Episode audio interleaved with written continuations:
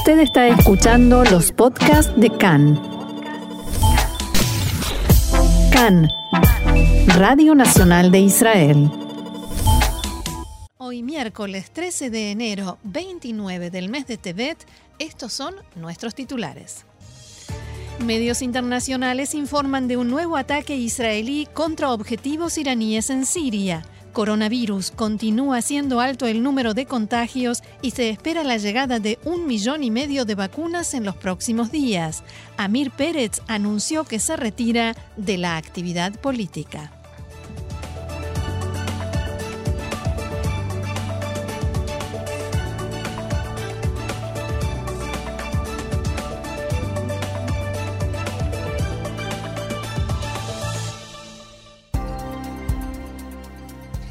Vamos entonces al desarrollo de la información. Comenzamos como todos los días con los datos de coronavirus. El Ministerio de Salud informó que en el día de ayer se registraron 9.047 nuevos casos de infectados con coronavirus. La cifra representa un 7,2% de casos positivos sobre un total de 128.472 pruebas realizadas. Actualmente hay 77.178 pacientes con el virus activo. De estos, 1.105 se encuentran en estado grave y 283 requieren la asistencia de un respirador. Desde el inicio de la pandemia, en Israel se han contagiado 513.715 personas, de las cuales 3.772 han fallecido a causa de la enfermedad. Hasta el día de ayer, 1.880.198 personas fueron vacunadas contra el coronavirus. A partir de hoy, la campaña de vacunación en Israel, la TET Katef, Poner el Hombro, amplía su rango de edad para que más ciudadanos puedan recibir la primera dosis de la vacuna. De esta manera, toda persona de 50 años en adelante se encuentra habilitada para solicitar su turno de vacunación. En una visita que realizó en la tarde de ayer a un centro de vacunación en la ciudad de Ashdod, junto al ministro de Salud Yuli Edelstein, el primer ministro Benjamin Netanyahu manifestó que el virus será derrotado e insistió a la población para que no dude y concurra a vacunarse. Antes del próximo lunes llegarán a Israel un millón y medio de vacunas. Entre hoy y mañana arribarán al país casi 500.000 dosis provistas por Moderna y a principios de la semana que viene otras 950.000 de Pfizer. De esta manera y siguiendo el plan impuesto por el gobierno, en pocos días el rango de edad habilitado a vacunarse se ampliaría a los 40 años. Todavía no llegan a mi edad porque no están vacunando adolescentes. No, por eso yo sigo en séptimo grado. Tal como había sido anunciado a principios de esta semana, el gremio docente fue incluido en la lista de prioridades y de esta manera todos los maestros del país pueden vacunarse si bien originalmente se había impuesto una especie de suborden de prioridades dentro del listado original, porque se pretendía vacunar primero a los docentes que continúan dando clases presenciales y en una segunda instancia a quienes lo hacen de manera remota. Luego se informó que cada docente recibiría, antes de solicitar su turno, un formulario electrónico para declarar su intención de ser vacunado o no. Esto, ante muchas consultas de la gente, también eh, cabía señalar que fue, porque no todo el mundo tiene que llenar un, formulario electrónico. Claro, es importante. Esto, se hizo porque porque ante la amenaza del sindicato de maestros de que si no se vacunaba a todo el plantel docente nacional se podía ir a una huelga, desde el ministerio dijeron, bueno, vamos a ver quién quiere vacunarse y quién no. Entonces, o sea que esto corresponde solo a los docentes. Por el momento solo se aplica a los docentes. Bien. En base a este procedimiento, el Ministerio de Educación anunció que hasta el momento 30.000 maestros ya recibieron su vacuna, mientras que otros 71.000 manifestaron que desean hacerlo. Esta cifra representa casi un 30% del plantel docente a nivel nacional, que ronda entre los 200.000, 210.000 personas. Asimismo, hasta el momento, aproximadamente 5.400 indicaron mediante su declaración en el formulario electrónico que no les interesa o no quieren recibir la vacuna contra el coronavirus. Y la jefa de los servicios de salud pública del Ministerio de Salud, la doctora Sharon Elroy Price, brindó anoche una conferencia de prensa en la que aprovechó para enfatizar la importancia de recibir la segunda dosis de las vacunas y la necesidad de mantener las restricciones.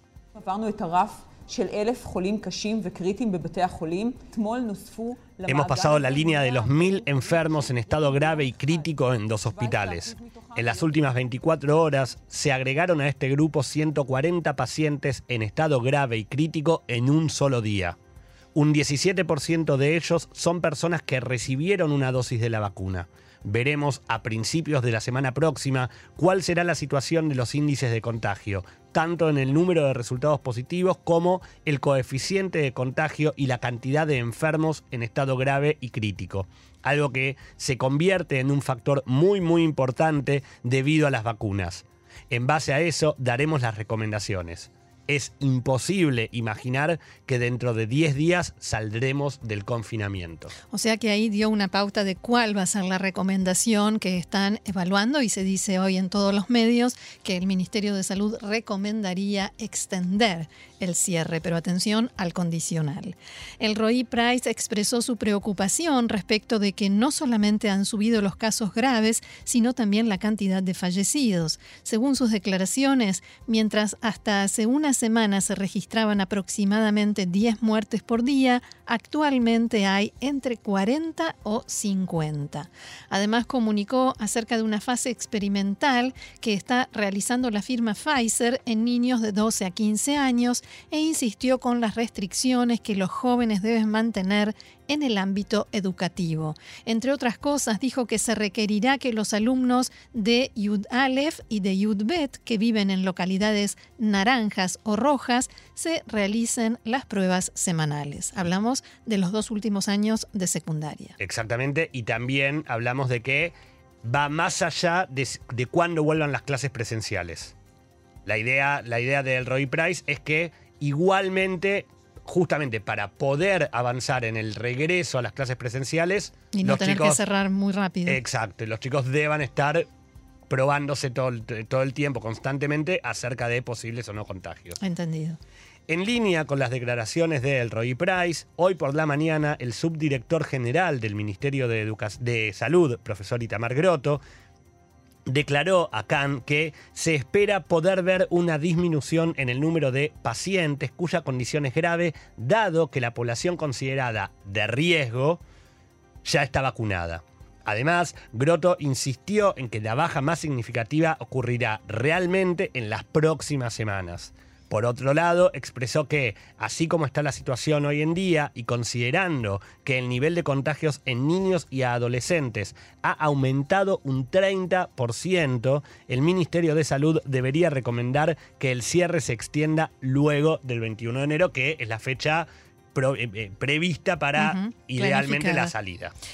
El coordinador de la lucha contra el coronavirus a nivel nacional, profesor Nachman Ash, fue consultado hoy por Khan sobre su parecer acerca del nivel de contagios que continúa escalando día tras día. Al respecto, Ash respondía lo siguiente.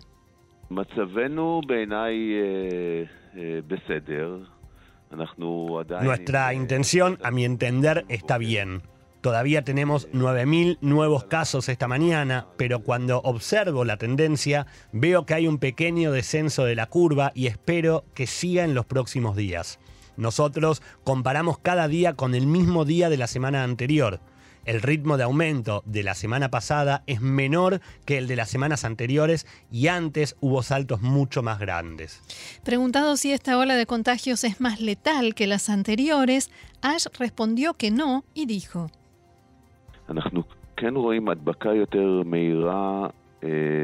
si vemos un nivel de contagio, perdón, vemos un nivel de contagio también en las instituciones geriátricas y puede ser que eso hace que aumente la cantidad de enfermos graves y de fallecidos.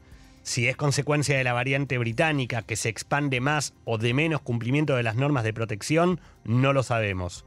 Al parecer, es una combinación de esos dos factores y debemos ser más cuidadosos en, esta etapa. Las vacunas dan una sensación de seguridad que en este momento no podemos aceptar. El titular del partido Abodá, Amir Pérez, anunció esta mañana que se retira de la actividad política, después de que hace algunas semanas anunciara su renuncia a la presidencia del partido Abodá, que en todas las encuestas se encuentra por debajo del umbral electoral. Pérez difundió hoy un comunicado en el que anunciaba, textuales palabras, no formaré parte de la próxima Knesset en nombre de ningún partido político. Y también asegura que continuará actuando por el bien del pueblo israelí. Y con su profunda convicción de que es necesario acercar a todos los sectores del pueblo en momentos en que la división interna amenaza con derrumbar las bases de nuestra vida común. Ahora, Roxana, ¿eso significa que todavía sigue en pie su deseo de ser presidente de la nación? Esa frase que acabas de leer suena a frase presidencial. Pérez en realidad no dice en el comunicado cuáles son sus planes o proyectos a futuro, pero sí menciona que piensa seguir formando parte del quehacer público israelí.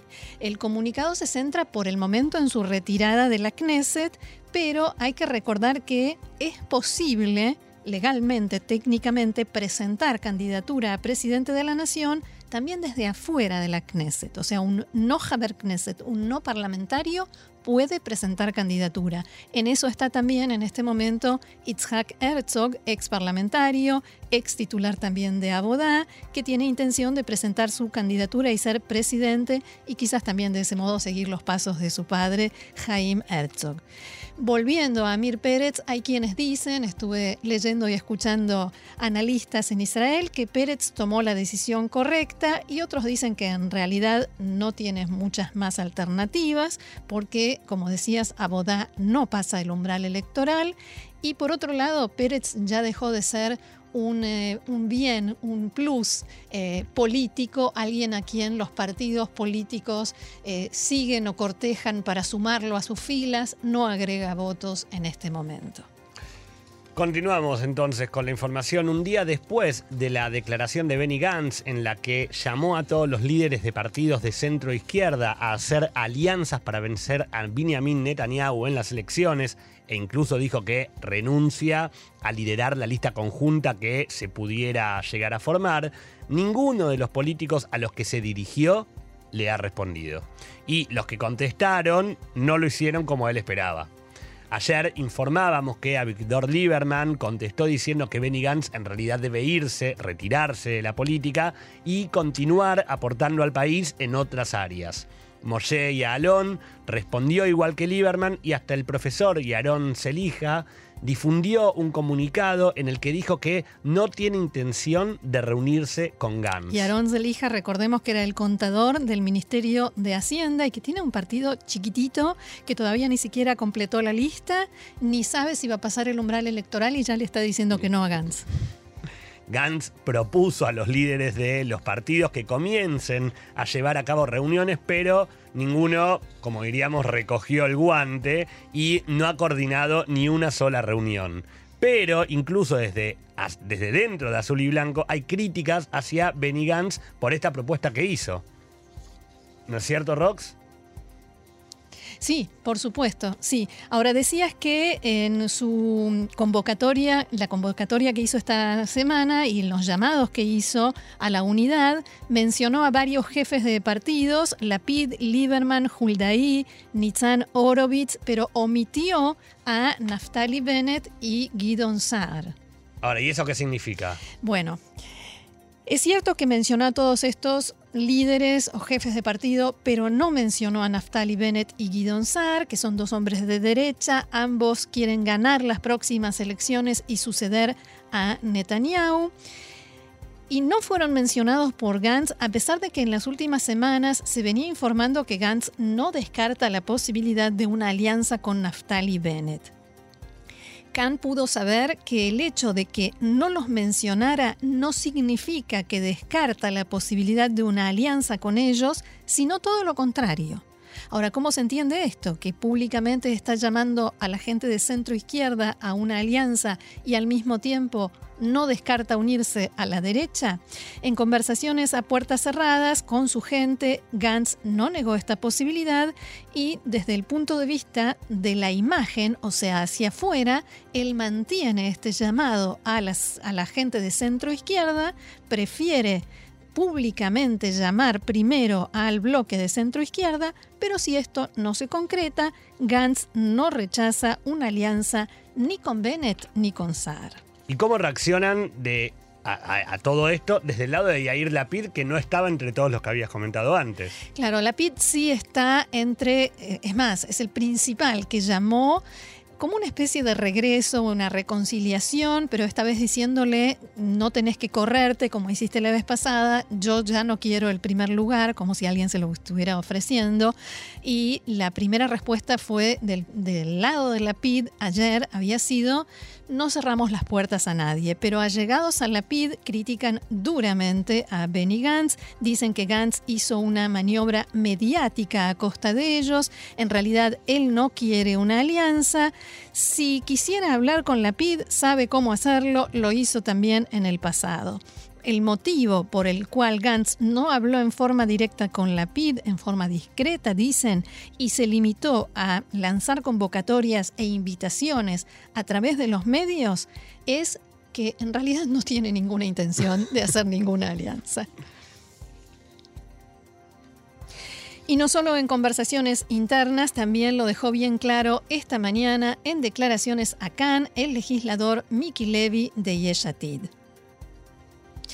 Benny Gantz invitó a todos a reunirse, pero nadie le respondió. ¿No es ofensivo eso? Se le preguntó a Mickey Levy. Benny, Benny, Benny.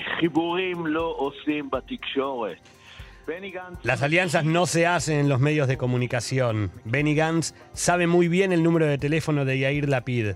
Si uno quiere alianzas verdaderas, las alianzas no se hacen a través de los medios. Te olvidaste de traducir la primera parte. Ay, Benny, Benny, Benny. Te salió bien. Pero después de su convocatoria, fuentes de Yeshatit dijeron que no cierran la puerta al diálogo.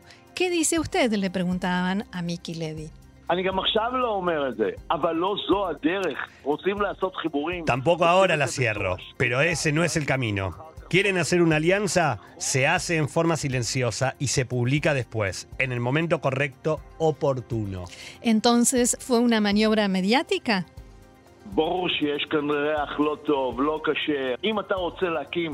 Por supuesto que algo huele mal aquí.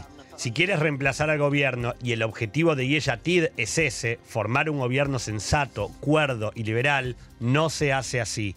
Un error tras otro y otro error más, un error nuevo cada día de Benny Gantz. Hablábamos de las críticas internas a Benny Gantz y la pregunta es ¿por qué lo critican? Si está buscando alianzas y teóricamente Azul y Blanco es un partido que busca alianzas y tampoco está en situación de presentarse solo.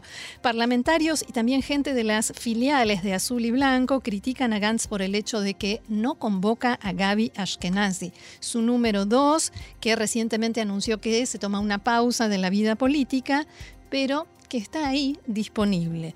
Le cuestionan por qué no llama a Ashkenazi a venir y reemplazarlo en el primer lugar de la lista y tratar de dar un nuevo impulso al partido que está tan mal posicionado en las encuestas. Tratar así de recuperar o por lo menos de probar a ver si de ese modo recuperan parte de los eh, votantes que perdieron. Los parlamentarios de Azul y Blanco le dicen a Gantz, hasta ahora estuviste al frente. Desde el momento en que llamaste a alianzas y anunciaste que estás dispuesto a correrte del lugar número uno, renunciar a ese lugar por Yair Lapid o por Ron Huldaí, ¿cómo no hacerlo por Gaby Ashkenazi, que estuvo aquí desde el principio y además mantuvo su lealtad a Benny Gantz en, incluso en los momentos más difíciles? Y no solo eso, Gaby Ashkenazi rechazó todo tipo de propuestas y ofrecimientos de otros partidos que trataron de tentarlo incluso con buenos lugares en las listas, pero él se quedó junto a Benny Gantz y solo se fue, digamos, se retiró haciendo una pausa en la vida política, tratando de cuidarlo, de preservar la imagen de Gantz en, lo máximo posible. Entonces le cuestionan por qué ahora Gantz no llamas a Ashkenazi a tomar tu lugar y generar algo nuevo en azul y blanco que quizás podría salvar al partido. Por su parte, Bibi Netanyahu, el primer ministro, visitará hoy la ciudad de Nazaret, donde tiene previsto continuar con su campaña electoral focalizada especialmente en la población árabe israelí. Medios internacionales informaron esta mañana que Israel llevó a cabo una nueva ofensiva en Siria. En Irán, la prensa informó que hubo muertos y heridos en el ataque, adjudicado a Israel. Según el reporte del canal de televisión Al-Alam, gran cantidad de ambulancias llegaron al lugar. El Observatorio Sirio de Derechos Humanos informó que al menos 23 personas resultaron muertas y 28 heridas. Según esta ONG, fueron bombardeados 18 objetivos. Una fuente militar siria informó que la Fuerza Aérea Israelí llevó a cabo ataques en la zona de Diresor y Al-Bukamal Medios de comunicación sirios oficiales habían informado previamente sobre un ataque en la frontera entre Siria e Irak. El canal de televisión libanés Al-Mayadin, afiliado a Hezbollah, informó, citando fuentes propias, que se escucharon varias explosiones en la frontera sirio-iraquí, aparentemente por ataques aéreos en territorio sirio. El canal Al-Mayadin también aseguró, citando una fuente de seguridad en Irak, que los lugares atacados habían sido evacuados poco antes, no había gente adentro y solo se registraron daños materiales. Al Arabía informó que el ataque estaba dirigido a áreas donde hay presencia de milicias iraníes e iraquíes en el este de Siria el distrito de Direzor y la ciudad de Al-Bukamal se han convertido en los últimos años en una zona donde hay bases y depósitos de armas de Irán y sus aliados. Este es el cuarto ataque que los medios estatales en Siria atribuyen a Israel en menos de tres semanas. Cabe señalar que normalmente el régimen de Assad no informa sobre los ataques israelíes en el área que, según los sirios, resultó afectada anoche. Al mismo tiempo, una fuente de inteligencia norteamericana de alto rango declaró a la agencia de noticias internacional AP que el ataque que llevó a cabo esta madrugada Israel en Siria se realizó con ayuda norteamericana de inteligencia y estuvo dirigido contra depósitos de armas iraníes y material de apoyo al programa nuclear de Irán. El titular del Instituto de Investigaciones de Seguridad Nacional, general retirado Amos Yadlin, dijo que el ataque de esta noche es significativo y el mensaje a Irán es que Israel no dejará de actuar incluso en la era de Biden. Según Yadlin, la ofensiva de esta noche en Siria tiene características especiales. Un ataque en lo profundo a muy largo alcance en Dirasor y Al-Bukamal, una amplia gama de objetivos, incluso en el espacio urbano, y muchas bajas. Amos Yadlin aseguró que Israel está decidido a continuar lidiando con las capacidades militares que Irán está construyendo en la zona de Siria y con la infraestructura para la transferencia de armas.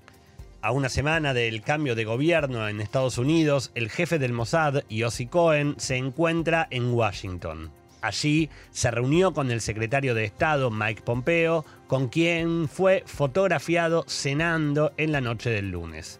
Cohen mantuvo reuniones también con otros funcionarios de alto rango del gobierno de Donald Trump, entre ellos con Gina Haspel, titular de la CIA, el organismo paralelo al Mossad israelí. Khan pudo saber que Yossi Cohen no se reunió con funcionarios designados por el presidente entrante Joe Biden, y esto sucede después de que durante los últimos años Israel y Estados Unidos coincidieran prácticamente por completo y en casi todos los temas, como la amenaza de Irán, entre otros, y que hubiera coordinación en cuestiones de interés común. Se estima que el gobierno de Biden adoptará posturas diferentes, entre otras eh, diferencias que tendrá con el de Trump, respecto del programa nuclear de Irán. Si bien Biden dijo que impedirá que Irán pueda acceder a armamento nuclear, la controversia se centra en la forma, el camino para llegar a ese resultado. En Israel hay preparativos a nivel político y diplomático para la posibilidad de que se reanuden las negociaciones entre Estados Unidos e Irán, incluyendo un posible regreso al acuerdo nuclear.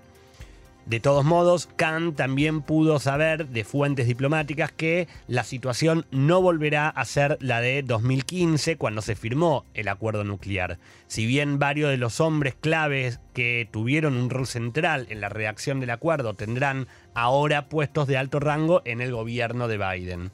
En Jerusalén, mientras tanto, se está estudiando qué medidas tomar, qué pasos dar en el tema del programa nuclear de Irán frente al nuevo gobierno por el momento tratan de conservar el punto medio, mantener los principios israelíes, pero sin llegar a un enfrentamiento frontal como fue en la época del presidente Barack Obama. Un palestino habitante de Hebrón de 22 años intentó apuñalar con un cuchillo a agentes de gendarmería que se encontraban en un puesto de control en la zona. Los efectivos salieron ilesos y dispararon a las piernas del atacante, que sufrió heridas de mediana consideración. El hombre fue trasladado al hospital Soroka en Beersheba. En la tarde de ayer, un palestino fue arrestado en el control policial de Calandia, en el norte de Jerusalén, cuando trató de atacar a agentes que se encontraban en el lugar con un destornillador.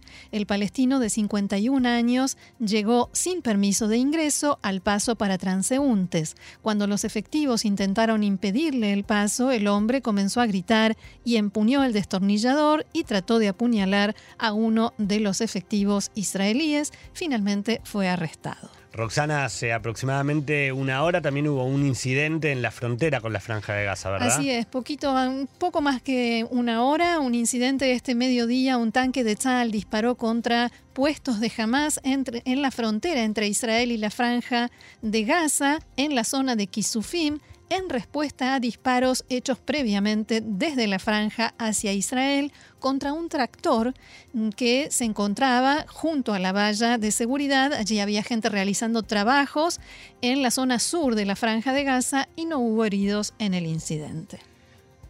Fue aprobada la construcción de 530 nuevas viviendas más allá de la línea verde en la zona de Jerusalén. Esta medida se produce a unos días de la asunción del nuevo gobierno encabezado por Joe Biden, que en el pasado tuvo un papel importante en la congelación de la construcción en los territorios.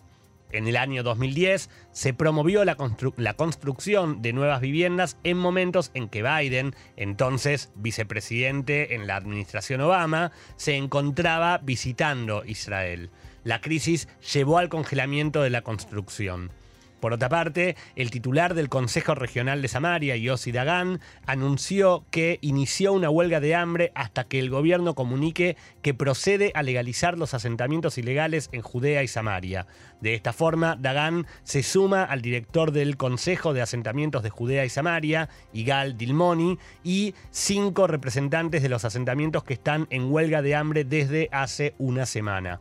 En la tarde de ayer, unas 200 personas realizaron una manifestación junto a la oficina del primer ministro en Jerusalén y exigieron que el gobierno decida la legalización de los asentamientos antes de que el presidente norteamericano electo Joe Biden asuma el cargo dentro de una semana.